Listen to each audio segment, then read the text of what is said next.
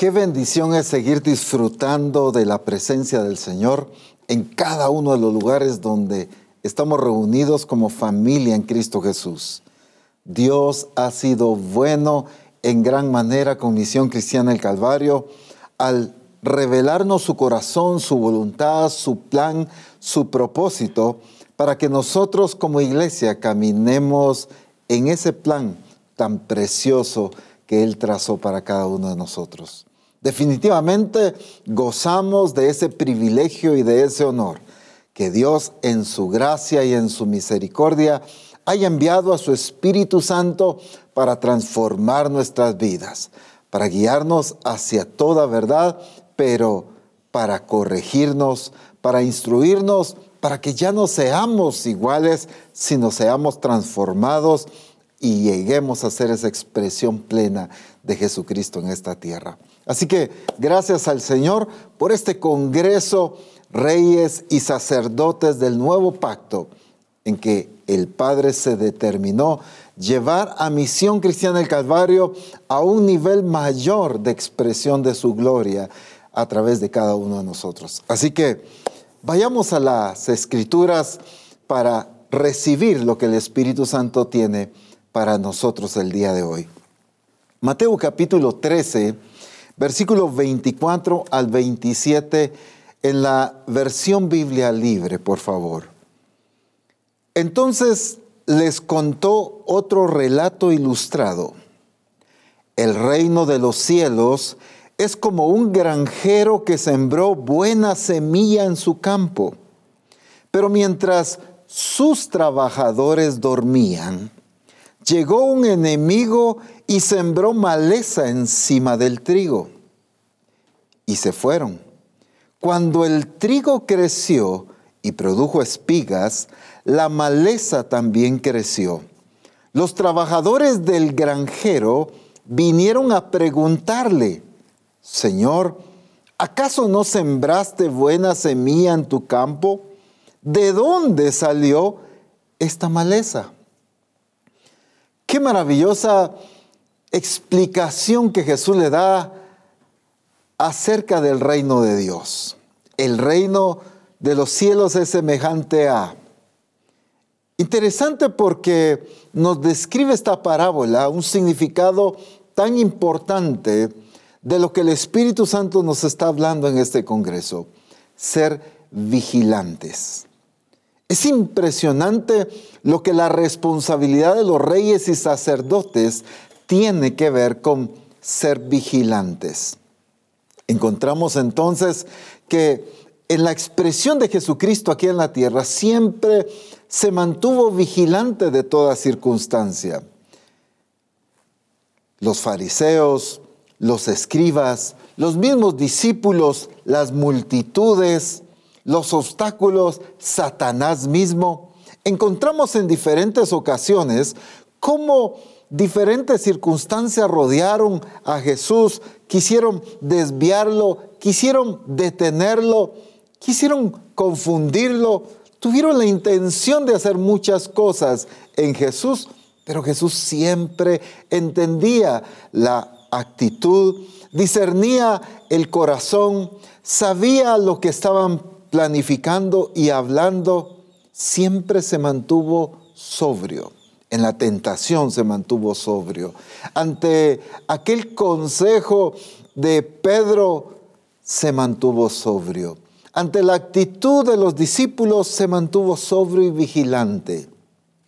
Ante las intenciones maliciosas de los fariseos y escribas, siempre se mantuvo vigilante. Ante las preguntas que le hacían, se mantuvo vigilante y sobrio. Le preguntaban si era menester dar el impuesto.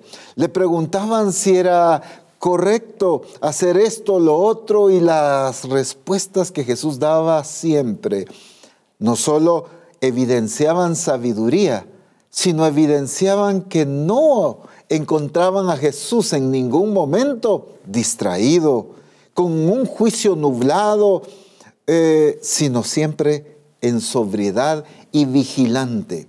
Jesús era alguien que prestaba atención a las acciones, a las actitudes, a las palabras y a todo lo que las personas hacían alrededor de él y hacia él también. Prestaba atención a la actitud de los discípulos ante diferentes cosas. Aquellos padres traen a sus hijos para que Jesús les ministrara. Los discípulos quieren interrumpir a sus padres para que no los traigan. Jesús está sobrio, vigilante de la acción de los discípulos. Los corrige y les dice, dejad a los niños, venid a mí y no se los impidáis. Está Jesús siempre sobrio a las intenciones, al espíritu y al corazón con la que los discípulos actuaban. Y a qué ocasión cuando no quieren recibir a Jesús en aquel pueblo, los discípulos les dice, ¿quieres que mandemos que descienda fuego del cielo? Jesús dice, ustedes no saben de qué espíritu son. Vigilante, atento, sobrio a la actitud, a la intención. Las palabras pueden sonar bonitas y correctas, pero se necesita reyes y sacerdotes que se mantengan siempre sobrios y vigilantes de acciones, de actitudes, de circunstancias, de intenciones, del corazón, de la voluntad. No son solo las acciones, sino las intenciones y sobre todo el propósito de Dios. Las intenciones pueden sonar correctas, pero si te desvían del propósito de Dios, nunca hay que caminar en ellas. Entonces, vemos a Jesús siempre vigilante. Y entonces Jesús, una expresión tan perfecta de sobriedad y de mantenerse siempre vigilante ante todas las cosas, explica el significado de la vida del reino de Dios y la expresión del reino.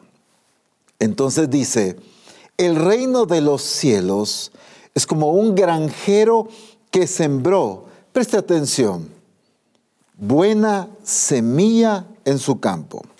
Vayamos paso a paso. En primer lugar, Jesús es claro en esta parábola. Ese granjero, el Señor, sembró buena semilla en su campo. Pero esta traducción me encanta porque dice, pero mientras sus trabajadores dormían, la responsabilidad de esa siembra era de el dueño de la casa, del señor de, ese, de esa casa, como dice aquí, de este granjero. Él cuidó que fuera buena semilla. Bueno, diciendo lo mismo de otra manera, lo que este granjero sembró en su campo, le pertenecía a él, fue buena semilla. Pero aquí ocurre algo. La semilla no está contaminada, la, semilla no está mala, el campo incluso está bien. Pero aunque el granjero era el responsable de sembrar la semilla, sus trabajadores eran responsables de cuidar lo que él había sembrado. Aquí se nos muestra la deficiencia de los trabajadores de no mantenerse vigilantes y cuidadosos de lo que el Señor había sembrado. Porque claramente dice, un granjero sembró buena semilla, pero dice, mientras sus trabajadores dormían, fue cuando vino el enemigo y sembró la cizaña. Entonces, el granjero sembró buena semilla, pero los trabajadores se durmieron no estuvieron vigilantes, no estuvieron sobrios, cuidadosos de lo que había sido sembrado en ese campo. Ahora, viene algo interesante aquí, no correcto, pero interesante para una enseñanza y una corrección nuestra. Dice este pasaje, cuando el trigo creció y produjo espigas, la maleza también creció. Pero miren esta actitud de los trabajadores. Los trabajadores del granjero vinieron a preguntarle, Señor, ¿acaso no sembraste buena semilla en tu campo? ¿De dónde salió esta maleza? Veamos nuevamente esta parábola. El granjero siembra buena semilla en su campo, pero sus trabajadores se durmieron, no estuvieron atentos ni vigilantes a lo que el Señor había sembrado en casa. Ok, viene el enemigo y siembra cizaña. Cuando crece la cizaña, los trabajadores, aquellos que se durmieron, aquellos que no estuvieron vigilantes, aquellos que no cuidaron lo que había sido sembrado en ese terreno, vienen con el Señor y le dicen, bueno, ¿y no sembraste buena semilla? ¿Y entonces de dónde salió esa cizaña? Ellos eran los que se habían dormido, pero están queriendo culpar al Señor que había sembrado. Están queriendo justificarse, pero tú lo hiciste, ¿por qué salió eso? Ellos jamás apuntaron a su responsabilidad de ser vigilantes. Nunca dijeron, Señor, tú sembraste buena semilla y nosotros nos dormimos. No cuidamos el terreno ni cuidamos la semilla que tú habías puesto. Nunca lo aceptaron de esa manera, sino le dijeron, Señor, pero si, entonces, si fue buena semilla, no fue buena semilla, pero si tú sembraste buena semilla aquí, ¿qué pasó? ¿De dónde apareció esto? Eso mismo pasa con la iglesia el día de hoy. La palabra que el Espíritu Santo siembra en Misión Cristiana del Calvario es una palabra buena.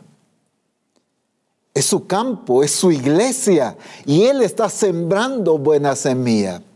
Pero tú y yo, no importa si tienes 50 años en el Evangelio o tienes una semana, pero tú y yo somos los responsables en cuidar y en velar que esa semilla que es sembrada en nosotros produzca buen fruto. Vigilantes en que no venga el enemigo a sembrar cizaña en lo que Dios ya sembró. A muchos discípulos les pasa lo mismo que les pasó a estos trabajadores.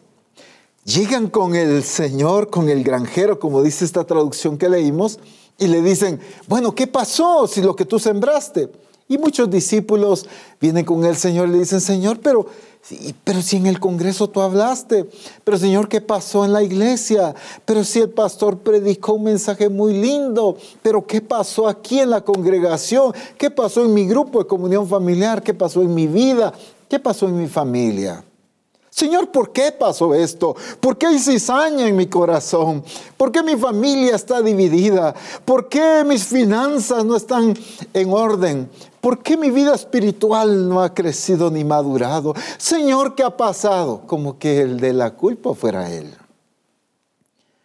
El Señor ha sembrado buena semilla en nuestros corazones, pero es nuestra responsabilidad no dormirnos, no mantenernos distraídos, sino siempre sobrios y vigilantes de cuidar la buena semilla que ha sido sembrada en nosotros.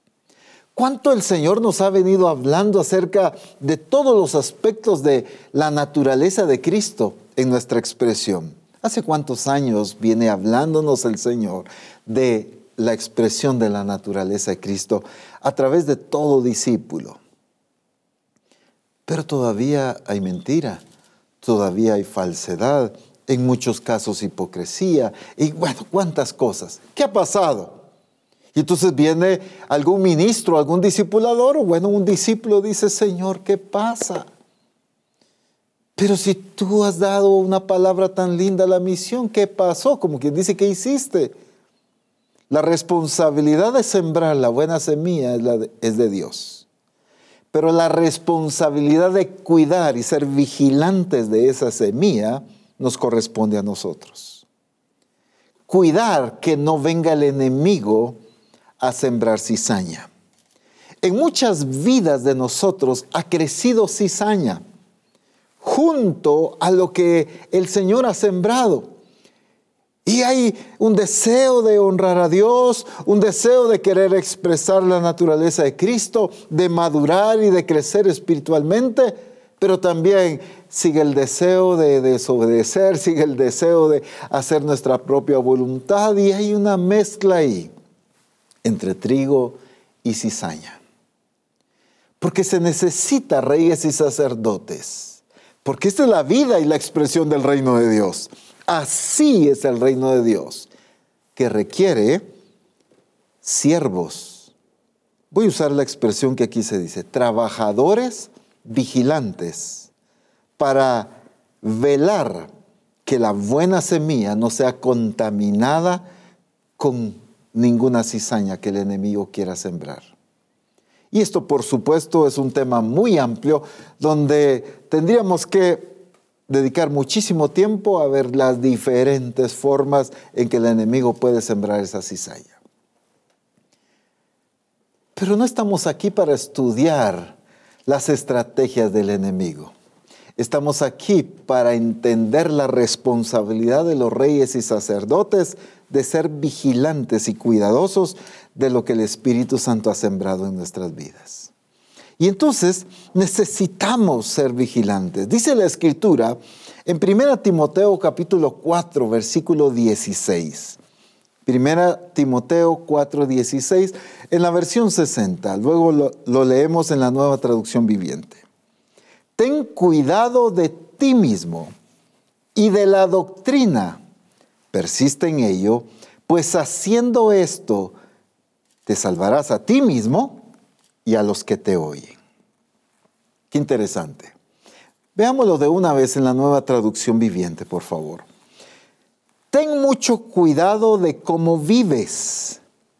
Y escucha esto, y de lo que enseñas mantente firme en lo que es correcto por el bien de tu propia salvación y la de quienes te oyen. Qué tremendo esta verdad de Dios. Bueno, en primer lugar, nos habla de cuidar, de ser cuidadosos, vigilantes, sobrios en cómo vivimos y en cómo enseñamos. En dos cosas. No estoy diciendo son las únicas, pero estamos resaltando esto. En dos cosas debemos aprender a ser vigilantes. En cómo vivimos y en lo que enseñamos. Ay, gracias a Dios, yo no soy discipulador, entonces no me está hablando a mí. Pues sí te estoy hablando a ti, pero tienes un faltante, porque todo discípulo de Cristo debe enseñar la palabra de Dios. Así que es para todo discípulo cuidadosos en cómo vivimos y en lo que enseñamos. Y en la versión 60 dice, ten cuidado de ti mismo y de la doctrina.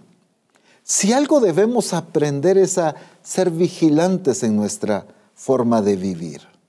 Nos enfocamos tanto en el servicio a Dios, pero somos descuidados muchas veces en nuestra manera de vivir. Y eso es resultado de que no hemos entendido que nuestra manera de vivir es el verdadero servicio a Dios. No es solo cuando te piden que prediques o enseñes cuando sirves a Dios, sino en la manera que vives, honras y glorificas a Dios. Por lo tanto, el enfocarnos, el mantenernos sobrios y vigilantes de cómo vivimos, pero también de lo que enseñamos.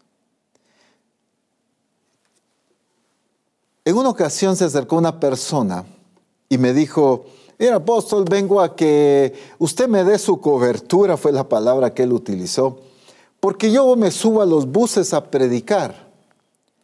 Bueno, era, creo que segunda ocasión que yo veía a esta persona, no la conocía y le dije, mira, en primer lugar no sé ni qué predicas, le dije.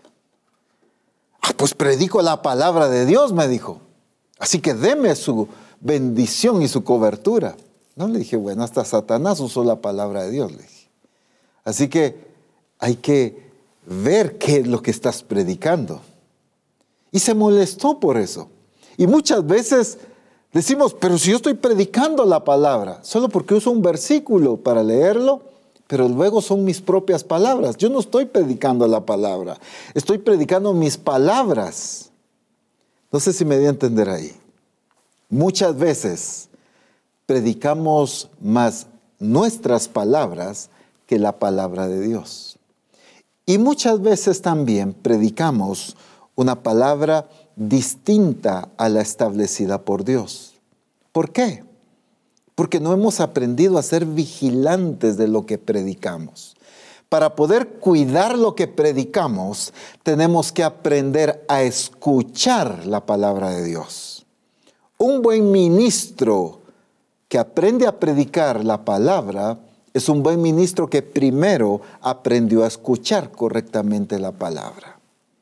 Si tú no prestas atención a lo que el Espíritu Santo te habla en reforma apostólica, en los congresos, etc., entonces ¿cómo puedes ser cuidadoso en lo que estás enseñando? Si tú pones reforma apostólica, pero lo que estás haciendo es el almuerzo, haciendo limpieza, haciendo una tarea, quizás reparando el vehículo, pero tú tienes ahí el celular encendido con reforma, no, eso no es. ¿Qué palabra vas a enseñar? Eso es religiosidad. Sentirnos bien con una acción que hacemos cuando en realidad no está produciendo ningún efecto o fruto en nuestras vidas.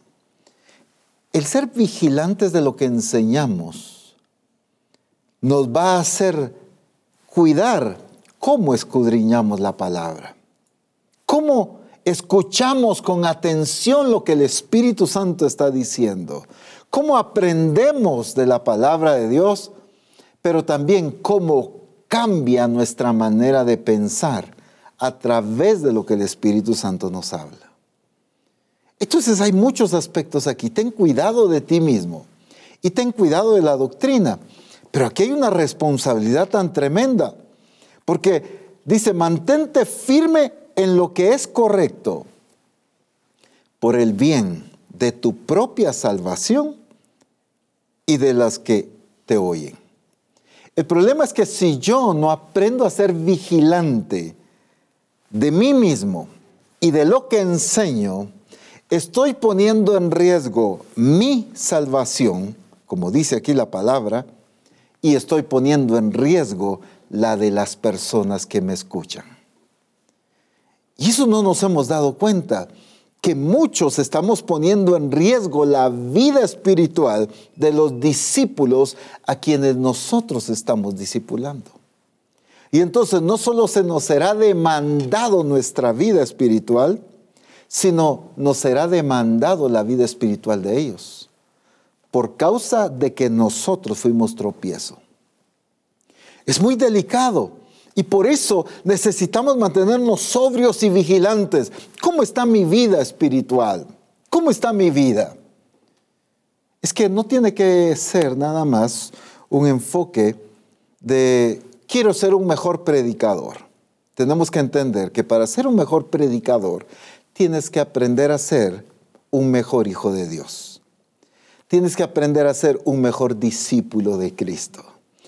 Ser un mejor predicador no significa aprender mejores o más técnicas de cómo hablar en público.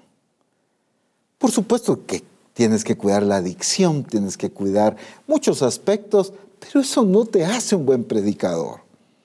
Te hace un buen orador, pero no un buen predicador.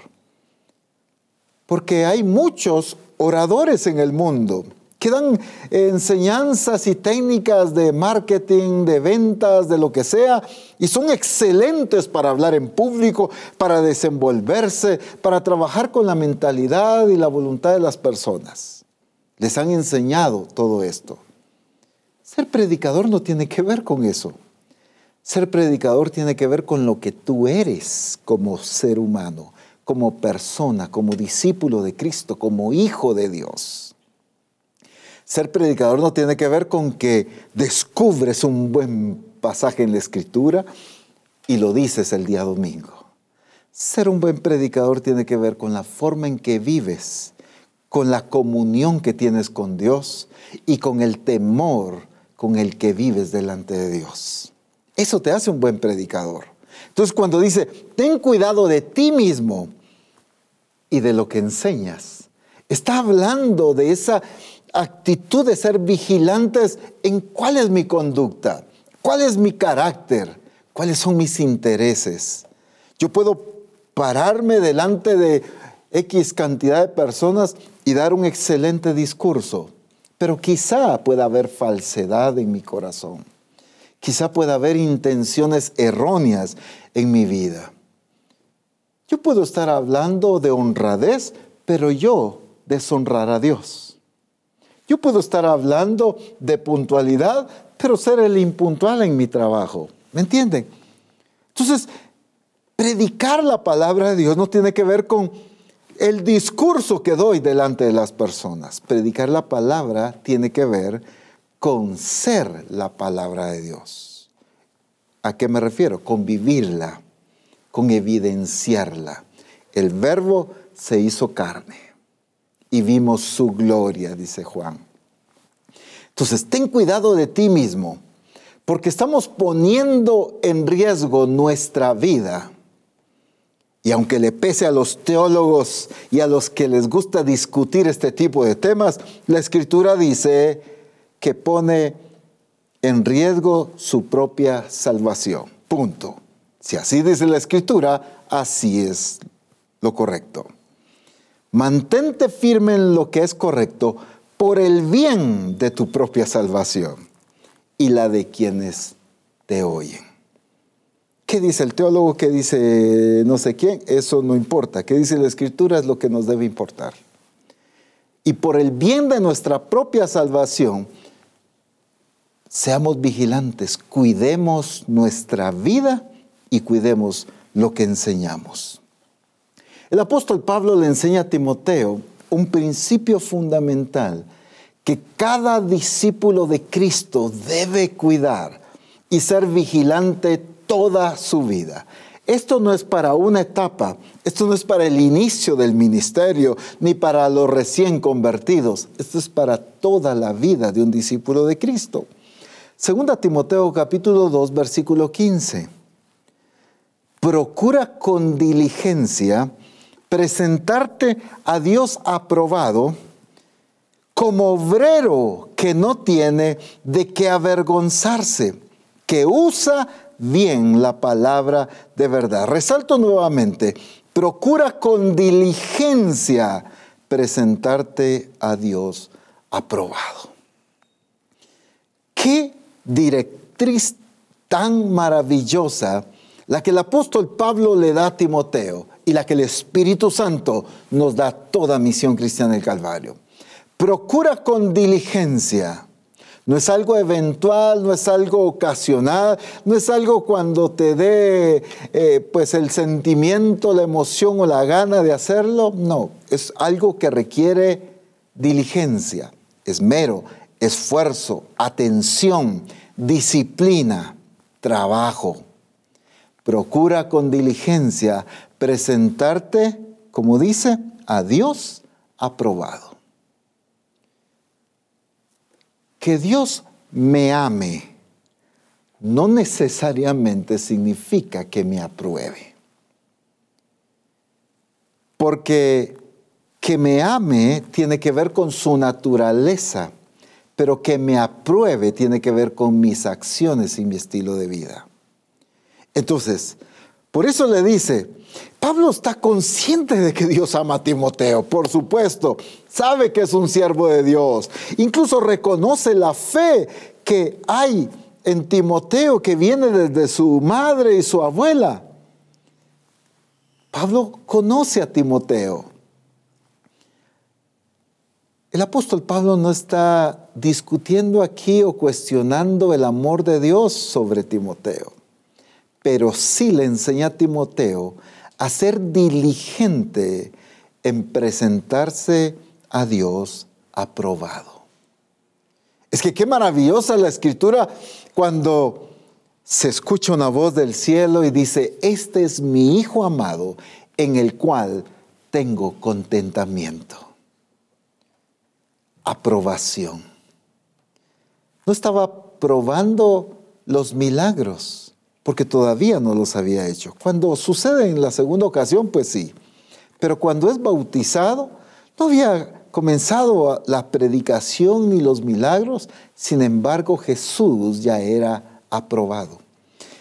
Pedro en aquel mensaje en el libro de Hechos capítulo 2 dice lo mismo. Jesús, varón aprobado. Es que Jesús era aprobado por Dios. Y la aprobación de Dios se manifestó en la vida de Jesús a través del poder de Dios expresándose en su vida, con milagros, maravillas, prodigios. Se dieron evidencias de que Dios estaba aprobando a Jesús. Qué interesante porque muchos de nosotros vivimos confiados en que como somos hijos de Dios y como Dios es amor y como Dios es misericordioso, estamos aprobados. Es cierto, Dios es amor y es misericordioso, no cabe ni la menor duda con esto. Pero de que seamos aprobados tiene que ver con la conducta, con las acciones, pero también con las intenciones, con la voluntad, con mis pensamientos tiene que ver con lo que hay interno en mí, pero también con lo que se manifiesta a través de mí. Entonces, el apóstol Pablo le enseña, procura, esfuérzate, sé diligente, sé cuidadoso, trabaja en ello. Es que para ser aprobados por Dios necesitamos trabajar en eso. Necesitamos invertir tiempo en eso. Necesitamos ser cuidadosos en eso. Necesitamos alimentarnos de la palabra de Dios, ser vigilantes de las acciones, de las intenciones, de los pensamientos. Ser vigilante de qué me impulsa, qué me lleva a mí a hacer las acciones que estoy haciendo. Necesitamos ser vigilantes de lo que hay en nuestro corazón. Se usa mucho esta expresión el fin no justifica los medios. En Dios sí, porque el propósito de Dios tiene un diseño para ser ejecutado. La voluntad de Dios y la forma de agradar a Dios tiene un diseño de cómo hacerse. Entonces no se trata de, al fin estoy predicando, no importa cómo, pero estoy predicando. Sí importa cómo. Sí importa cómo obedezco a Dios, ¿Dónde lo hago? ¿En qué momento lo hago? ¿Con qué intención lo hago? Y sobre todo, ¿qué estoy enseñando y predicando? Entonces hay muchas cosas aquí. Necesitamos como iglesia aprender a ser vigilantes, cuidadosos en la aprobación de Dios. Qué tremendo, porque muchos nos esforzamos por la aprobación de las personas. Cuando alguien está predicando y de repente los hermanos dicen, gloria a Dios, uy, ahí nos sentimos contentos. Cuando la iglesia aplaude, cuando bajamos del púlpito, termina el grupo y se acerca algún discípulo y dice, ala hermano, qué mensaje, cómo me edificó. Ese mensaje lo debería de seguir predicando. Uy, sentimos contentos. No estoy despreciando las actitudes que con una actitud muy buena, un corazón tan lindo, lo han hecho muchos. Lo que quiero decir es que a veces nos enfocamos más, cuidamos más la aprobación de las personas que la aprobación de Dios. Seamos vigilantes, Misión Cristiana en Calvario, en que todo rey y sacerdote no debe moverse por la aprobación de las personas, sino por la aprobación de Dios.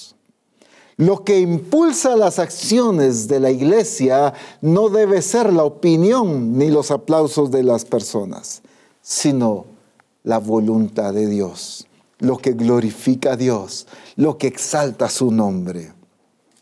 Es que Jesús no fue movido por las aprobaciones, por los comentarios o por lo que la gente decía. Jesús fue movido por la voluntad del Padre.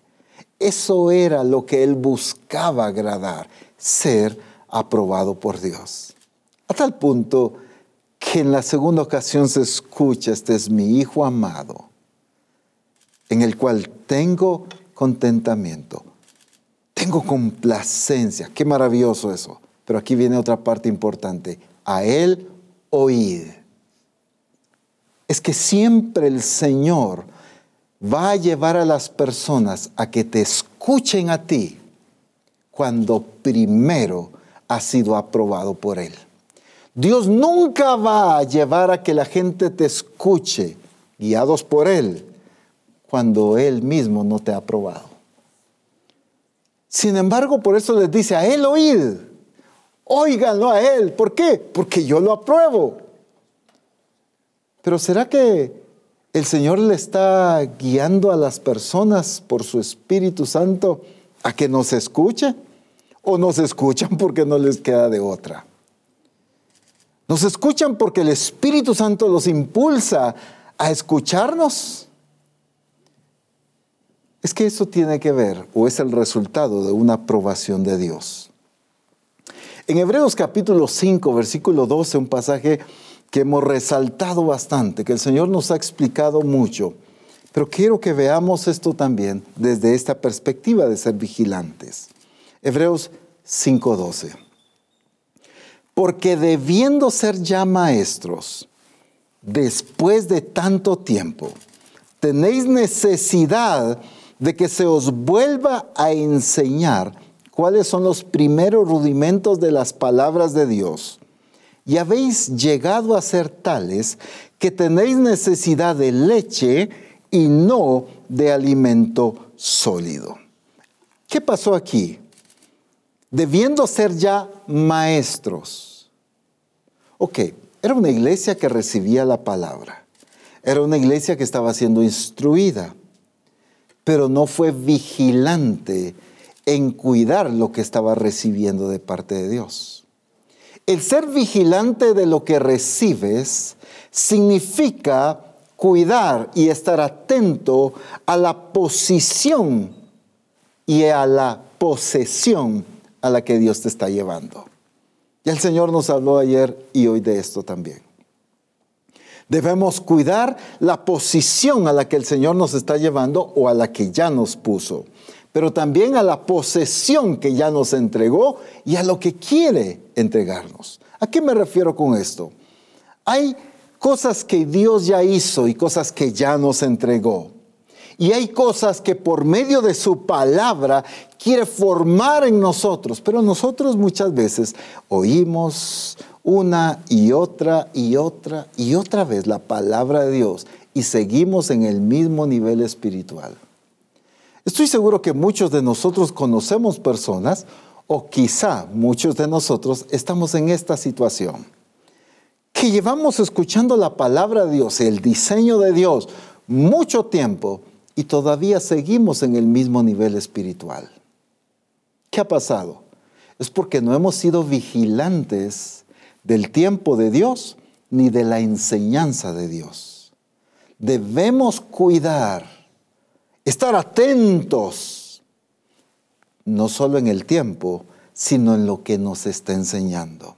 Lo que Dios te enseña es para que sea formado algo en ti. Lo que Dios te habla es para llevarte a ti a alcanzar un nivel distinto, no para informarte. Dios no te habla para informarte, Dios te habla para transformarte. Los congresos que Dios utiliza, reforma apostólica, los diferentes recursos que Dios puede usar, no son para informar a Misión Cristiana del Calvario, sino para transformar la Misión Cristiana del Calvario. Y muchos cristianos nos sentimos informados por Dios. Oh, sí, ya me enteré, ya conocí. Yo no había oído eso. Qué tremendo eso. Jamás en mi vida había escuchado ese pasaje de la Escritura, o como sea. Nos sentimos informados, mas no transformados. Necesitamos ser vigilantes. Esta iglesia recibía la palabra. Estaba siendo instruida por la palabra de Dios. Pero ¿por qué le dice, debiendo ser ya maestros? Porque no fueron cuidadosos, sobrios ni vigilantes en lo que estaban recibiendo, tenía una intención del Espíritu. Y nosotros debemos mantenernos vigilantes en que lo que recibimos tiene una intención del Espíritu una intención de llevarnos a un nivel de madurez, una intención de llevarnos a un nivel de ejecución también. Entonces, debemos aprender a ser vigilantes de lo que el Señor quiere que alcancemos. Si algo tiene que tener los reyes y sacerdotes, es aprender a ser vigilantes de lo que el Señor quiere que alcancen. No de lo que el Señor te está informando, sino de lo que Él quiere que alcances, que seas. No que te llenes de conocimiento, sino que seas. Toda revelación del Espíritu apunta a transformar tu vida, a que seas lo que Él está hablando, a que vivas lo que Él está revelando. La revelación del Espíritu no está apuntando a la lógica, está apuntando al ser completo para transformar tu vida. Cambiar tu manera de pensar, cambiar tu manera de vivir, cambiar tu manera de hablar, cambiar todo en ti. Ese es el objetivo de la palabra. Es que toda la escritura es inspirada por Dios, pero es útil para enseñar, para redarguir, pero para instruir también es útil para cambiar, transformar la vida de las personas, para que el ser humano no siga siendo igual. Es cierto, nos deleitamos en que Dios nos ama, pero entendamos que Él no quiere dejarnos como estamos, sino quiere que cada día nos parezcamos más a Cristo y que lleguemos a ser esa iglesia que exprese la plenitud de Cristo. Entonces, vemos que la revelación del Espíritu es para posicionarte en el lugar que el Señor ha determinado. Lo que el Señor está hablando en este Congreso no es para que sigamos viviendo en el mismo nivel espiritual, en la misma condición espiritual, sino para que demos el paso de avanzada y lleguemos al nivel de lo que el Espíritu Santo se propuso en cada uno de nosotros. Pero necesitamos ser vigilantes. Lo que el Espíritu Santo está mostrando, gloria a Dios. Pero hay que aplicarlo, hay que avanzar, hay que crecer, hay que vernos en esa manifestación y en ese desarrollo. Hay que caminar en la ejecución de esta verdad de Dios. Es que tenemos que entender es que una cosa es dónde estoy y otra cosa es dónde el Señor me quiere tener. Y la revelación del Espíritu nos muestra dónde estamos, pero también nos muestra dónde el Señor quiere que estemos. Cuando les dice, debiendo ser ya maestros después de tanto tiempo, el Espíritu Santo por medio de su palabra les está diciendo dónde el Señor quiere que estén. Pero la iglesia no estaba ahí. Y entonces entendamos que la revelación del Espíritu nos está mostrando la posición en que estamos incorrecta. Quizá el nivel de inmadurez, quizá en las actitudes fuera de orden y diseño. Pero la revelación nos está mostrando el nivel que quiere que vivamos como reyes y sacerdotes para Dios su Padre. Una expresión de reino a través de nosotros. Una vida completa de la expresión de Jesucristo a través de nuestras vidas. La escritura es clara cuando dice, os habéis vuelto tardos para oír. Cuando en la escritura encontramos esta expresión, tardos para oír, tenemos que entender que esto no tiene que ver con un problema de oído, sino del corazón. Tiene que ver con un problema del hambre. Tiene que ver con un problema de la voluntad. Os habéis vuelto tardos para oír. Tiene que ver con esa actitud de no tener hambre de crecer de conocer, de aprender, de mejorar, de corregir. Mucha iglesia tiene hambre de escuchar, pero no de corregirse. La escritura le llama comezón de oír. Quieren oír la palabra, pero no quieren dar los pasos de transformación. Y entonces Cuidémonos porque la comodidad de un evangelio sin crecimiento, sin madurez, es uno de los engaños terribles de Satanás. Una iglesia que se conforma, está contenta porque se congrega, porque participa en las actividades, pero tiene años en el mismo estado espiritual. Conozco muchísimos en medio de nosotros que el día de hoy deberían de estar de lleno en el ministerio. Pero no lo están porque han seguido en el mismo nivel espiritual, han escuchado palabra muchísimas veces. El Espíritu Santo ha sido bueno en revelarle la voluntad de Dios, pero no han sido vigilantes en entender que la intención del Espíritu es cambiarlos de posición a la posición que el Señor los quiere tener, debiendo ser ya maestros. En el lugar donde Dios los quiere tener disfrutando y expresando lo que Dios ya les ha entregado. A través de este entendimiento, deben levantarse en medio de nosotros gente apasionada por la obra de Dios, dedicados al ministerio, pero también toda la iglesia involucrada en el cumplimiento de la voluntad y del propósito del Señor. Gente dedicada a pastorear. Gente dispuesta a ser enviada a las naciones, a los pueblos, a las comunidades, a las aldeas, para establecer el reino de Dios en esos lugares también.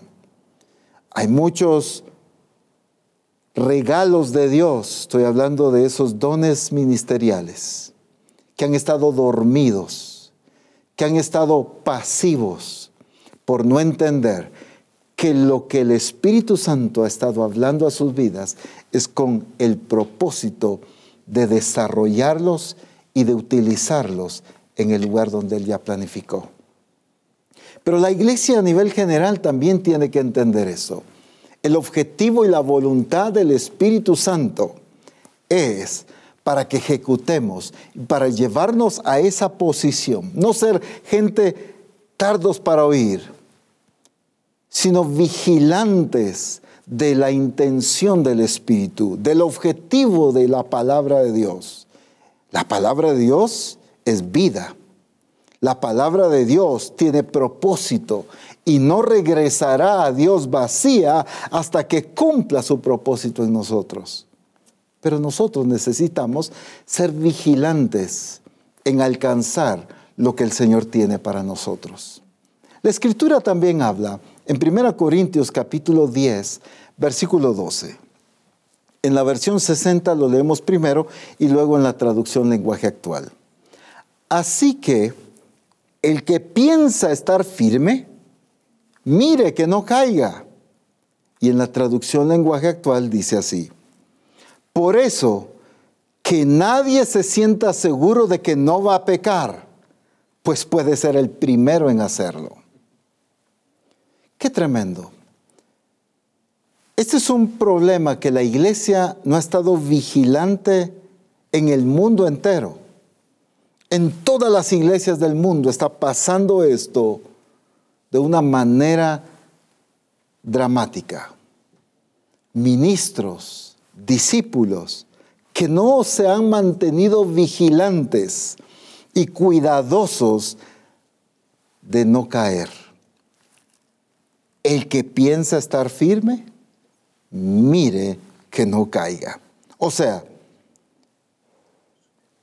te estás viendo usado por el Señor.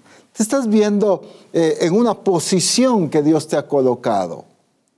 Pero muchas veces nos distraemos y dejamos de mantenernos sobrios y cuidadosos. Nos confiamos, como dice esta otra traducción, que nadie se sienta seguro de que no va a pecar. Como que dices, no, pecar no, yo no. a mí no me va a pasar eso. Le pasó a fulano, pero a mí no me va a pasar. yo no caigo. Yo no voy a hacer ese pecado. Que nadie se sienta seguro en ese sentido de una confianza incorrecta, sino con sobriedad, siendo vigilantes y cuidadosos. Me encanta muchísimo cómo el apóstol Pablo se mantenía vigilante y sobrio en este sentido. No sea que habiendo sido heraldo vaya a ser descalificado. La posición, el ministerio, el mensaje que el apóstol Pablo compartía, los milagros que sucedían a través de su vida, asombroso todo.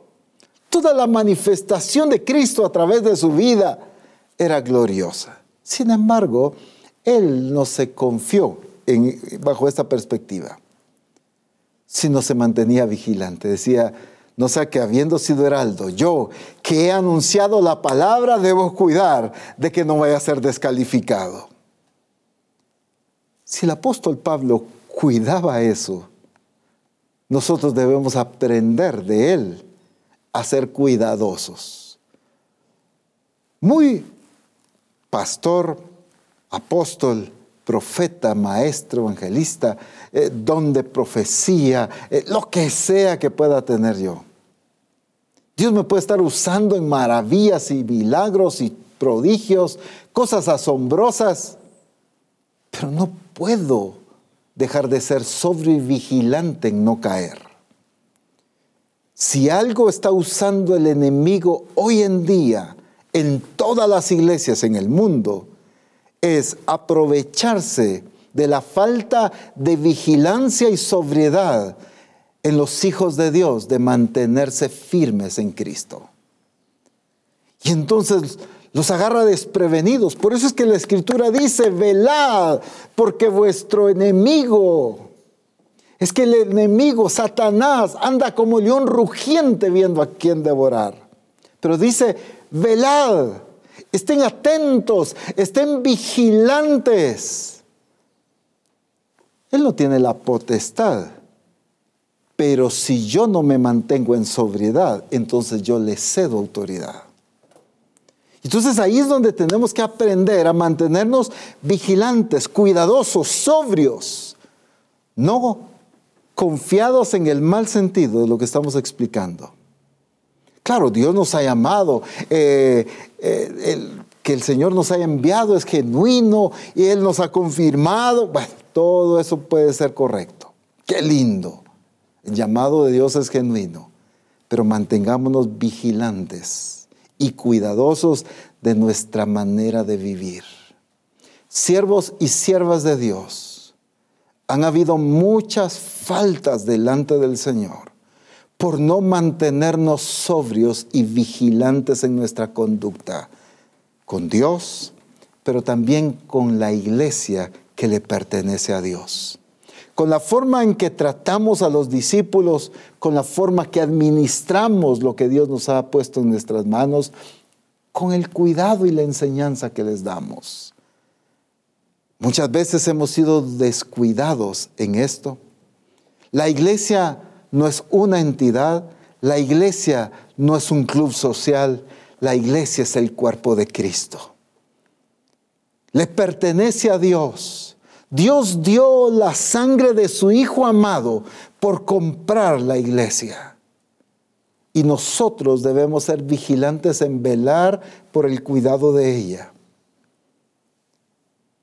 No aquellos ministros que abusan de la autoridad y de la posición en que Dios los ha colocado y tratan a los discípulos casi como que fueran esclavos. Tratan a los discípulos de una manera muy arrogante, siempre es peleando, siempre es discutiendo, siempre es ofendiendo. No, es que estamos tratando con Cristo mismo y debemos ser cuidadosos porque es el cuerpo de Cristo. Si vale para Cristo, debe valer para nosotros. Si es importante para Dios, debe serlo para nosotros. Debemos ser cuidadosos y vigilantes. Por supuesto, esto es muy amplio, esto tiene que ver con una vida de pecado, pero también en la ejecución del ministerio discipuladores, sean vigilantes en cuidar la forma en que enseñan, en tu crecimiento espiritual para enseñar correctamente a los discípulos, porque a ti se te fueron confiadas vidas que para Dios son importantes, aquellas vidas por las cuales Cristo murió en la cruz del Calvario, se te confiaron a ti. Tú no puedes entregar un reporte. Señor, me entregaste algo tan lindo, pero disculpa los destrozos que te estoy devolviendo. Yo creo que la expresión siervo malo y negligente se quedaría corta. Tenemos que ser vigilantes en lo que nos ha entregado y en lo que nos ha confiado el Señor. Cada don que te ha dado es algo que te ha confiado. El ministerio que te ha entregado es algo que te ha confiado. Las habilidades, los talentos, el conocimiento, la experiencia que te ha confiado es algo importante para Él. Debe ser importante para nosotros y ser cuidadosos y vigilantes en ello. Pero ¿qué tenemos que hacer? La iglesia tiene que entrar en un accionar de corrección, pero también vigilantes en desarrollar lo que el Espíritu quiere. Me encanta muchísimo en 2 Timoteo capítulo 1 versículo 6. Por lo cual te aconsejo que avives el fuego del don de Dios que está en ti por la imposición de mis manos. Te aconsejo que avives el fuego del don de Dios que está en ti. El apóstol Pablo es claro con Timoteo, lo que recibiste Dios te lo entregó a través de la imposición de mis manos. Ok, perfecto. El recurso que Dios haya usado es una cosa. Hoy puede usar las manos del pastor, del discipulador, de un discípulo. Dios puede usar el recurso que sea. Lo relevante aquí no solo es el recurso que Dios usó, sino lo relevante aquí o lo que quiero resaltar hoy, es la responsabilidad de lo que me fue entregado. La responsabilidad de todo rey y sacerdote es avivar lo que Dios te ha entregado. Es multiplicar, es desarrollar, es acrecentar los dones, el talento, las capacidades, habilidades y destrezas que el Espíritu Santo ha puesto en ti. Hoy, ¿cuántos discípulos hay exactamente como aquel que recibieron el talento y lo fueron a guardar y ocultar? Solo lo desempolvan para reportárselo al Señor. Aquí está, nuevito. ¿Cuánto discípulo hay en Misión Cristiana del Calvario que tiene adormecido lo que Dios le ha dado? tiene guardado ahí lo que el Espíritu Santo ha repartido, porque Él ha sido fiel en repartir a cada uno lo que el Señor ha determinado. Pero nosotros debemos ser vigilantes en avivar. Pero apóstol, mire, ¿cómo lo hago? Bueno, pues en primer lugar, corrijamos nuestra comunión con Dios y corrijamos la forma, la actitud y el hambre con la que escudriñamos su palabra. Y de aquí empiezan a partir más cosas de corrección, por supuesto, pero estas son básicas. Mientras yo no corrija mi comunión con Dios y mientras yo no corrija ni determine mi corazón a escudriñar las escrituras, jamás podré disfrutar de un nivel correcto de madurez. Es cierto, los recursos de la enseñanza, la predicación, congreso, reforma, discipulado, todo eso es muy útil, todo esto es muy valioso, pero la responsabilidad es esto. El apóstol Pablo no le dijo a Timoteo, escucha los mensajes, sino le dice, aviva el fuego del don de Dios que está en ti. Porque no era solo de irse a sentar a la congregación, para que el pastor le haya dedicado horas a escudriñar las escrituras y yo solo me siento como que es buffet a recibir la palabra de Dios. No, la responsabilidad de los reyes y sacerdotes son los que van a las escrituras. Así como Esdras se determinó en su corazón indagar, escudriñar, alimentarse de la palabra, aplicarla, enseñarla, pero también vivirla.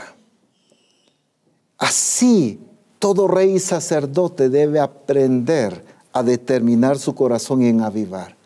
Lo que Dios te ha dado, necesitas avivarlo. ¿En qué nivel espiritual está tu comunión con Dios? Tu entendimiento de la palabra tu predicación, tu servicio a Dios. Es que necesitamos avivar lo que hemos recibido de parte del Señor. Todo don que Dios te da, Él está esperando multiplicación.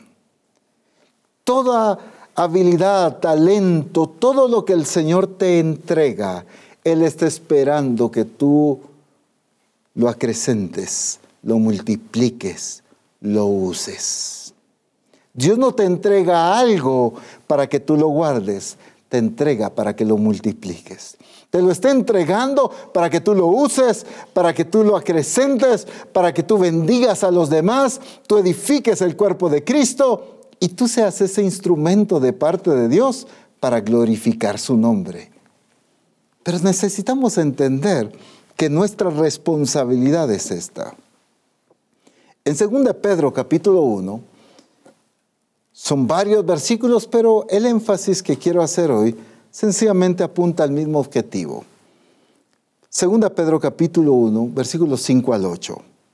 Vosotros también, escuchen esto, poniendo toda diligencia por esto mismo, Préstele atención a esta palabra, es muy importante, añadir.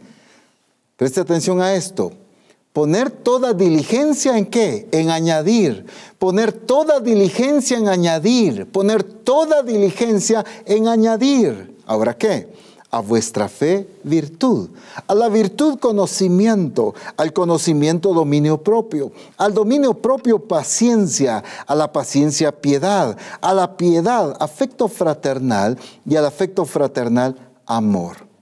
Porque si estas cosas están en vosotros y abundan, no os dejarán estar ociosos ni sin fruto en cuanto al conocimiento de nuestro Señor Jesucristo. Qué maravillosa la escritura, porque nos resalta esto. En primer lugar hay que poner diligencia, determinación, esfuerzo, trabajo, pero ¿en qué? En añadir. Añadir es acrecentar, añadir es multiplicar, añadir es sumar, es hacer que algo desarrolle a la fe hay que añadirle virtud, a la virtud conocimiento, etc. Significa una vida de desarrollo, de crecimiento. Es que el diseño para la gente dentro del reino de Dios no es quedarse en el mismo nivel espiritual. La gente que vive en el mismo nivel espiritual no ha entendido la vida correcta dentro del reino de Dios.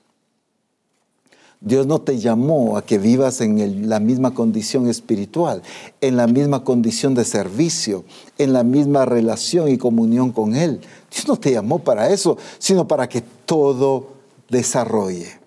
Qué lindo. Utilizamos porciones de la escritura como que la luz de la aurora va de aumento en aumento hasta que el día es perfecto. Y siempre lo queremos ver en las bendiciones que Dios nos va a dar. Pero es que así es la vida de un hijo de Dios. Debe ir en aumento hasta que el día es perfecto. No importa en qué estado estás ahorita, si un nivel de madurez grande, desarrollado o aún inicial.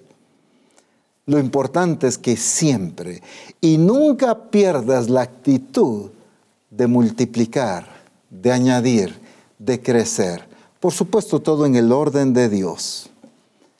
Misión Cristiana del Calvario debe asumir la responsabilidad de nuestro crecimiento. Cada discípulo de Cristo debe asumir la responsabilidad de su crecimiento. La responsabilidad del crecimiento no se la entregues a otro. No culpes a los demás por tu estado espiritual. No digas es que si el pastor predicara mejor, yo estuviera más crecido espiritualmente. Si el discipulador enseñara más, no, no le eches la culpa de tu crecimiento espiritual a otros. Toma la responsabilidad que te corresponde de tu crecimiento espiritual. Necesitamos invertir en nuestro crecimiento espiritual. Necesitamos invertir en el desarrollo de nuestro ministerio, invertir tiempo. Necesitamos invertir esfuerzo, trabajo en nuestro crecimiento. Hoy estamos tan acostumbrados, se pusieron tan de moda las declaraciones nos gusta que se pare el pastor delante de la congregación y diga, yo declaro que hoy es una iglesia crecida, yo declaro que hoy te levantas, yo declaro que eres más espiritual. Y todo, ah, qué lindo declaró. Y ya nos sentimos. No, es que me corresponde a mí la responsabilidad. Las declaraciones pueden quizá derribar algún argumento, estructura, principado romper alguna cadena que ha tenido atada la iglesia. La declaración guiada por el Espíritu puede provocar algo, pero al final la responsabilidad del crecimiento espiritual nos corresponde a cada uno de nosotros. El mantenerse vigilantes de mi desarrollo es personal. Yo no puedo culpar a los demás sino debo asumir mi responsabilidad. No es de crecer de acuerdo a mis intereses, es de crecer en lo que el Espíritu Santo ha establecido que yo debo vivir y alcanzar. Esa es la vida de los reyes y sacerdotes.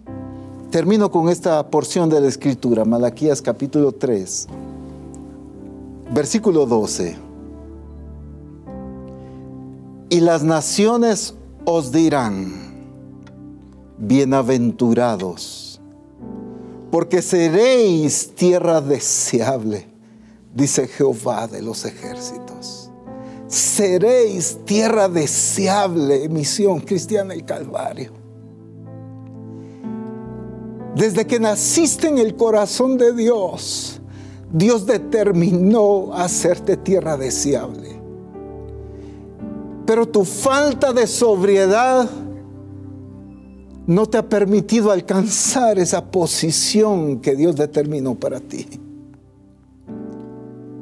Dios te ha amado y te ha dado tanto de Él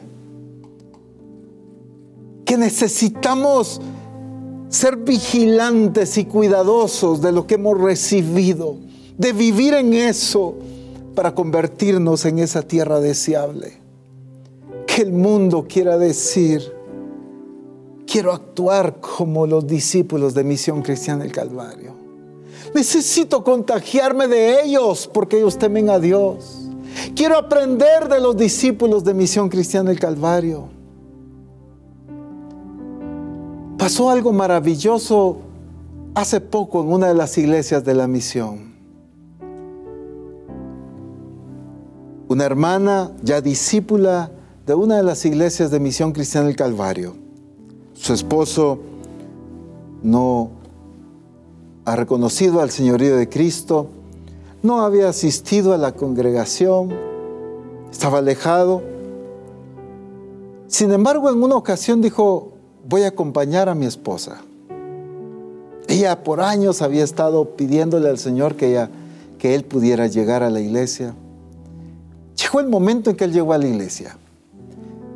Pero él, una persona muy inteligente, llegó y observó los rostros de todos los discípulos cuando adoraban a Dios. Y dijo, los veo felices, los veo gozosos. Yo quiero ese estilo de vida. Lo que impactó no fue la buena música, lo que impactó no fue el lugar, lo que impactó fue la expresión de Cristo en la vida de los discípulos. Eso es convertirnos en tierra deseable. Tierra deseable no nos hará la infraestructura de un templo. Tierra deseable no nos hará la buena música o iluminación que tengamos en nuestros templos. Ni la butaca atraída de Europa. Tierra deseable nos hará la vida de Cristo siendo expresada en cada discípulo en la congregación. seremos tierra deseable.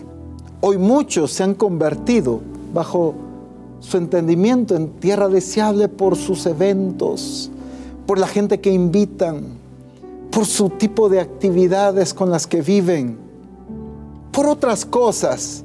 Pero tú no fuiste llamado a convertirte en tierra deseable por ninguna otra cosa aparte de la expresión de la naturaleza de Cristo. Misión Cristiana del Calvario, lo único para lo que fuiste diseñado es para revelar a Cristo, para honrar a Cristo, para glorificar su nombre y para que su reino sea establecido en esta tierra. No hay otra razón por la cual Misión Cristiana del Calvario exista, sino solo para glorificar el nombre del Señor. Necesitamos convertirnos en esa iglesia que anhele ser tierra deseable solamente lo lograrán aquellos que se mantienen permanentemente vigilantes a lo que el Señor trabaja en sus vidas, a lo que el Señor habla, a lo que el Señor corrige, lo aplican, lo escuchan y lo viven. Eso es llegar a convertirnos en tierra deseable. Bendice al Señor ahí donde estás si quieres quedarte sentado, si quieres ponerte en pie. Pero glorifica a Dios. Dios ha sido bueno con nosotros. Dios ha sido maravilloso al revelarnos su corazón, su palabra. Qué fidelidad tan grande y tan maravillosa la de Dios. Al hablarnos con tanta misericordia, pero con tanta exactitud también de lo que necesitamos vivir y corregir. Así que ahí, por la obra del Espíritu Santo, tienes que levantarte como una iglesia sobria y vigilante en cuidar tu condición espiritual, tu estilo de vida, tu conducta, tus intenciones. No cuides solo tus acciones, cuida también tu corazón, cuida también tus actitudes, Cuida lo que surge dentro de ti y que te motiva a servir y a honrar a Dios. Bendice al Señor ahí. Exaltemos su nombre un momento. Alabado sea su nombre. Eres el único Dios. Eso es. Pleno e incomparable. Tu naturaleza perfecta es.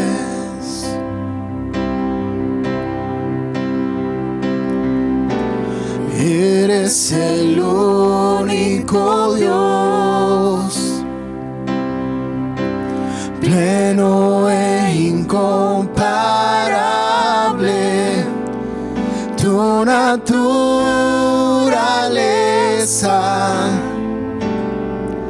perfecta es. El único Dios, eres el único Dios, pleno e incomparable. Tu naturaleza perfecta es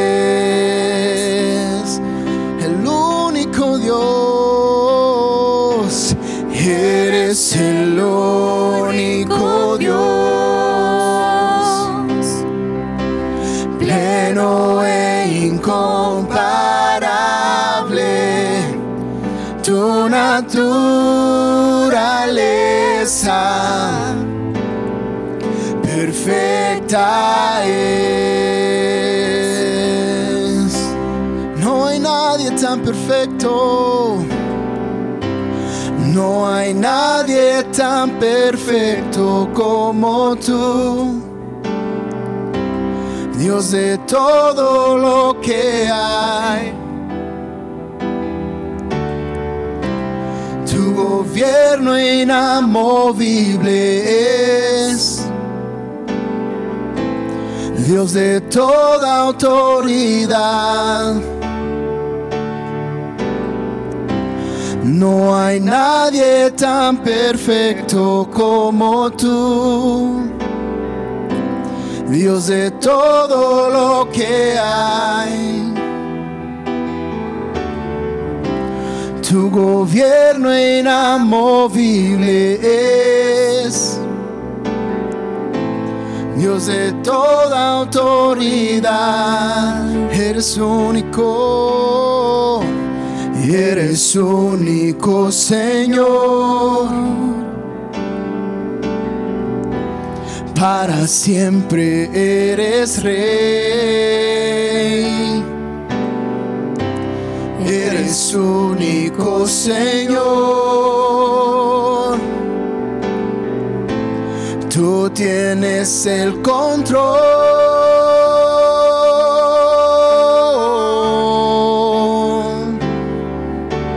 Toda gloria es para ti. La honra para ti, Señor. Inquebrantable es tu A ti la poder. exaltación, a ti la honra. Gobiernas con sabiduría. Aleluya, Señor. Por siempre soberano Rey, incomparable, bueno eres No hay Dios. comparación contigo, Dios. En todo tienes No el control. Eres único. Estableciste el mundo con nombre. Glorioso tu poder. Nombre, exaltado tu nombre, Señor. eternamente inigualable Rey. Toda gloria es para ti. Toda la gloria, la honra, la majestad. Quebrantable es tu poder. Gobiernas con sabiduría, Dios. Por siempre soberano Rey. Incomparable, bueno eres Dios. Sí, en todo. En todo tienes el control. Sobre todo. Estableciste el mundo con poder. Eternamente inigualable Rey. Señor, glorificamos y exaltamos tu maravilloso nombre. Estamos tan orgullosos de lo que tú eres. Te amamos, oh Dios, porque eres único, eres verdadero. No hay Dios fuera de ti. Tú has sido bueno con nosotros. Tu misericordia ha abundado de una manera tan maravillosa. Por eso te exaltamos y te glorificamos. Señor, allí en los pueblos, en las ciudades y en las diferentes naciones. Hoy, Misión Cristiana el Calvario, glorifica tu nombre. Te exalta, porque solo tú mereces la honra, solo tú mereces la gloria. Nadie más merece ser exaltado, sino solamente tú, Dios verdadero. Eres bueno y maravilloso. Mira cada corazón. Esta iglesia que te adora hoy es el resultado de lo que tú te propusiste. Es el resultado de la obra de tu espíritu. Estás glorificando tu nombre en medio de la misión. Y lo glorificarás aún más, llevándonos a la vida de perfección y de la expresión plena de Jesucristo. Glorioso y exaltado eres tú, Señor. Gracias. Gracias por lo que eres, por lo que nos hablas y por la forma en que nos hablas, por el amor y la misericordia con que lo haces. Por eso te amamos y te bendecimos, Señor, con todo nuestro corazón. Aleluya, Padre. Amén. Bendito el nombre de Jesús.